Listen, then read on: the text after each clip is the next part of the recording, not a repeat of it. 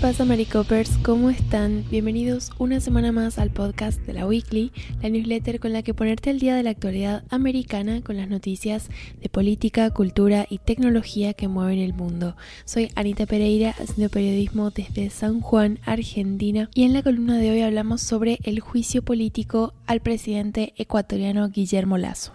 La Asamblea General de Ecuador inició esta semana un juicio político contra Guillermo Lazo por una supuesta malversación de fondos públicos. Esta denuncia contra el presidente está obviamente liderada por la oposición, que necesita conseguir 92 votos del el total de 137 legisladores para lograr la destitución de Lazo.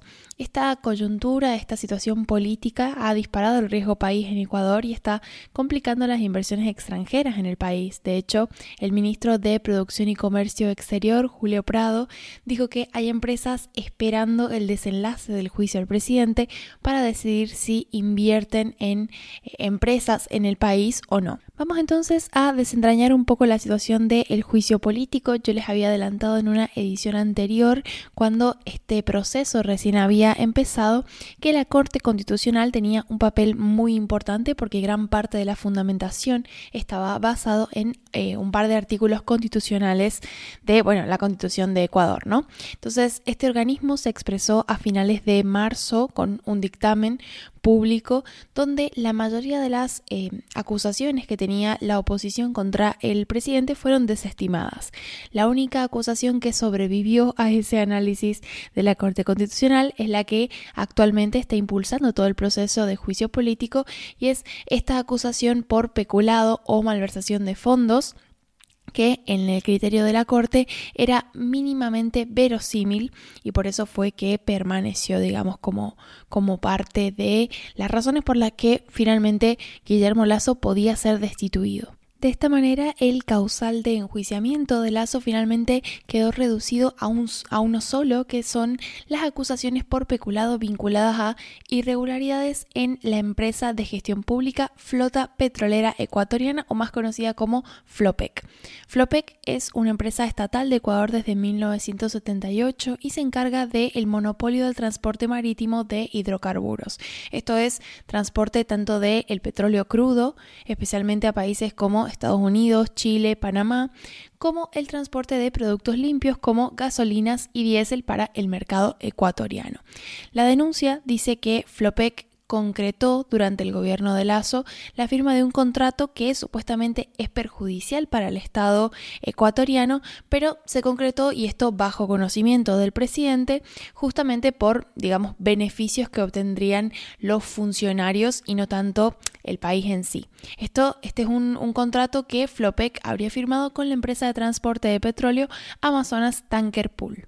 Lo que había dicho Lazo en un primer momento es que Flopec no tenía barcos, entonces que necesariamente debía contratar los servicios de empresas como Amazonas Tanker Pool para gestionar este servicio. Lo cierto es que Flopec sí que tiene barcos, pero de todas maneras contrata ¿no? a empresas como Amazonas Tanker Pool para aumentar su capacidad competitiva, dado que, bueno, es, eh, digamos, un mercado muy competitivo como es el mercado de, hidrocarburos y de combustibles. Entonces, ahí es, eh, digamos, ahí donde está la relación entre Flopec y este tipo de empresas. Cabe aclarar que no es la primera vez que hay alguna acusación y algún caso de corrupción vinculada a Flopec. De hecho, se trata de una empresa que en los últimos años se ha caracterizado por una cierta inestabilidad en su gerencia y una falta de transparencia tanto en los contratos como en los balances. De hecho, durante los primeros dos años de la administración de Lazo, Flopec ya había tenido alrededor de cinco gerentes diferentes. Entonces, hablamos de una empresa que está teniendo problemas eh, de, estabilidad, ¿no? Y por lo tanto problemas que pueden traducirse en materia de credibilidad con respecto a cómo está ejerciendo esta actividad y más si tenemos en cuenta que se trata de una empresa pública, entonces que el Estado responde por el accionar de esta empresa. Esta semana entonces empezó el, digamos, el juicio propiamente dicho y el martes tuvo lugar el primer día de recepción de comparecencias. El primero en comparecer fue el ex secretario anticorrupción Luis Verde Soto, que él tenía este informe que hablaba de presuntas irregularidades en empresas públicas como en Flopec, digamos, entre ellas Flopec. Esto Este informe es una de las bases que usa la oposición para, eh, digamos, declarar culpable a Lazo en materia de malversación de fondos, al menos en términos de complicidad, ¿no? Entonces, em, él estuvo declarando y lo que dijo fue que en realidad su informe habla sobre posibles irregularidades, pero no sobre casos específicos de corrupción. Es decir, que el material que tiene Verde Soto no inculparía directamente o necesariamente al presidente. Digamos, no son em, como acusaciones suficientes. De hecho, lo que tiene su investigación es que hay, digamos, está la existencia de algunas cuentas subsidiarias de Flopec, por ejemplo, en Panamá, que no están rindiendo cuentas al Estado ecuatoriano sobre sus ingresos, sus gastos y su manejo empresarial. Es decir, que probablemente hay algunos manejos dentro de lo que es la empresa de Flopec que no necesariamente son muy transparentes y él, digamos, su investigación pone como una bandera roja en esa cuestión pero eso no necesariamente se relaciona con la administración de Lazo y no hay como un vínculo directo, al menos del cual él se puede hacer cargo, digamos, por haberlo investigado, ¿no? Y de hecho dice que el contrato puntual con Amazonas Tanker no lo analizó y no tiene información específica al respecto. Esta, como les decía, fue la primera comparecencia en el marco de este proceso del juicio político, faltan bastante más y luego resta ver, digamos, cuál va a ser la decisión de la Asamblea General, pero al margen de este proceso de comparecencias y todo el, circuito ¿no? por el que atraviesa el proceso de juicio político, Lazo se ha mostrado bastante confiado con que la oposición no va a poder finalmente reunir los votos necesarios para aprobar este impeachment y destituirlo. Lo que sí es interesante es que recientemente Lazo ha declarado ante la prensa internacional que en el caso de que la oposición sí que logre reunir esos votos y, y que él no tenga los votos necesarios para sobrevivir a esa votación, va a hacer uso de un mecanismo constitucional que le permite disolver anticipadamente los poderes representativos.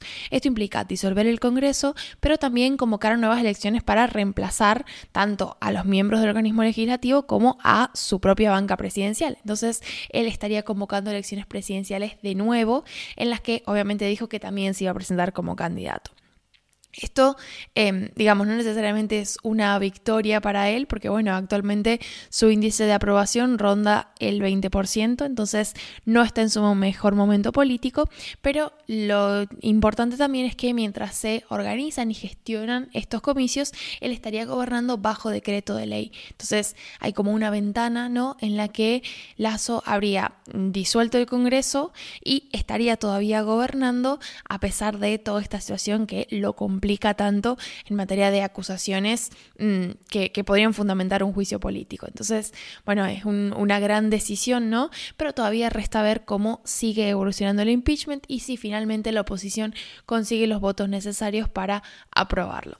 Seguimos con las noticias y vamos a hacer un pequeño break de Latinoamérica para hablar del el cierre de BuzzFeed News, que es, bueno, la división de noticias digitales que tenía BuzzFeed y es una de las primeras, de hecho, en incursionar en el periodismo digital. Desde la empresa dijeron que este cierre respondía a algunos recortes de gastos que tuvo que hacer la empresa. De hecho, el director ejecutivo de BuzzFeed, Jonah Peretti, dijo que en su momento él había tomado la decisión de un poco sobreinvertir en este proyecto porque le gustaba mucho el trabajo que producía algo que él describió como un periodismo de calidad, gratuito y diseñado específicamente para las redes sociales, pero el problema es que las plataformas de redes sociales no proveen un respaldo financiero mm, suficiente como para que la iniciativa sea rentable. Entonces, esta situación sumada a una política de recortes en general que está llevando adelante BuzzFeed llevó al cierre de BuzzFeed News. Por otra parte, el, otro portal de noticias que tiene BuzzFeed, que es HuffPost, va a seguir operativo porque Peretti y dijo que está teniendo resultados más rentables y es menos dependiente de las plataformas de redes sociales por los que va a seguir manteniendo este ritmo de trabajo.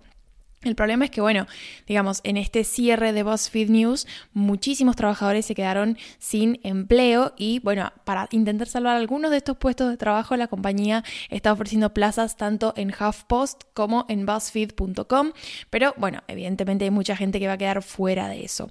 Lo curioso y destacable quizás de esta noticia es que el cierre de BuzzFeed News en realidad no es el único titular en el medio, ¿no? El único titular en materia de mm, despidos y cierre en la parte de medios de comunicación, porque de hecho ha habido una ola de despidos en Estados Unidos, sobre todo durante el invierno, debido a tanto los traspiés económicos que está teniendo el país como la falta de publicidad. Entonces, algunos medios como CNN, Vox Media, NBC, incluso Washington Post estuvieron despidiendo a varias decenas de empleados y algunas eh, investigaciones también sugieren de que la caída del empleo en las redacciones locales es todavía más pronunciada. Entonces, bueno, como que de alguna forma es una leve tendencia que está teniendo lugar en Estados Unidos, como les decía, a raíz de los traspiés económicos y algunas cuestiones que afectan puntualmente al sector de los medios, pero que en última instancia ha hecho que una, digamos, una empresa o una división de noticias tan destacada y tan eh, conocida como BuzzFeed News finalmente tenga que cerrar sus puertas. Por último, ya para cerrar este podcast y la entrega, vamos a hablar del segundo titular que tiene que ver con Latinoamérica, pero también con Estados Unidos, porque el presidente de Estados Unidos estuvo recibiendo en el Salón Oval de la Casa Blanca al presidente de Colombia, Gustavo Petro.